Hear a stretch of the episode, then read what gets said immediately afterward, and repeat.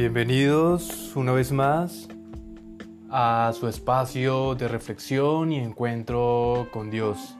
Recuerda que Dios está en ti y como está en ti, hoy te dice, si el pasado te llama, no le contestes, no tiene nada que decirte. Si el pasado te llama, no le contestes, tal vez no tenga nada bueno que decirte esta frase es una realidad. El pasado nos sirve para aprender y para recordar las consecuencias de nuestros errores, para no cometerlos más, pero cuando el pasado te está llamando para decirte cosas negativas que ya has olvidado, es entonces cuando tienes que recordar la palabra de Dios para ti, que te dice, segunda de Corintios 2:17 de modo que si alguno está en Cristo, nueva criatura es. Las cosas viejas pasarán. He aquí, todas son hechas como cosas nuevas. Mira, tú sabes que estas palabras vienen de Dios para ti, y yo oro por ti para que tú comprendas que el plan de Dios para ti en el futuro es mejor que cualquier recuerdo bueno o malo que aún conservas de tu pasado. Y si tus memorias están llenas de heridas y caídas, y si estás leyendo esto o escuchando esto, es porque Dios quiere que las cosas que te están atormentando las olvides y con valentía tomes esa nueva vida en Cristo.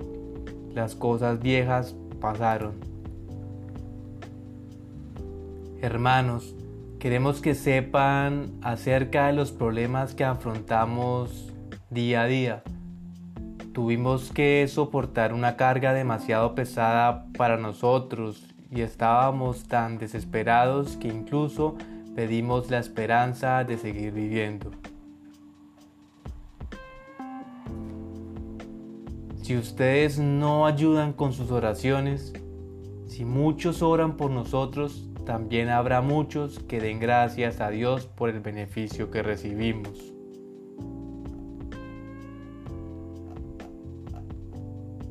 Estas son reflexiones del pasado, una palabra para mí hoy. El pasado enseguece y atormenta nuestras emociones. Qué mejor que escuchar la palabra de Dios para distraer todos todos estos tipos de pensamientos negativos que no nos dejan avanzar en el día a día. Sabemos que para poder triunfar debemos creer que en nuestro interior se encuentra Dios y que gracias a nuestras oraciones podemos hablar con Él. Si seguimos las recomendaciones que se encuentran en Corintio 1, nos dice que la paz y las bendiciones de Dios nuestro Padre y del Señor Jesucristo estén con ustedes. Bendito sea el Dios y Padre de nuestro Señor Jesucristo, Padre misericordioso y Dios que siempre nos da consuelo. Dios nos consuela en todos nuestros sufrimientos para que también nosotros podamos consolar a quienes sufren, dándoles el mismo consuelo que recibimos de Él. Así como compartimos los enormes sufrimientos de Cristo, podemos compartir con otros el consuelo que Él nos da. Si sufrimos es para el consuelo y la salvación de todos ustedes. Igualmente, si tenemos consuelo es para consolarlos y darles fortaleza para enfrentar con paciencia los mismos sufrimientos que tenemos nosotros. Confiamos totalmente en ustedes porque sabemos que así como comparten nuestro sufrimiento, también comparten nuestro consuelo. Sigan este canal y estos audios para mejorar su vida. Suscríbete al canal, comenta y dale like. Saludos.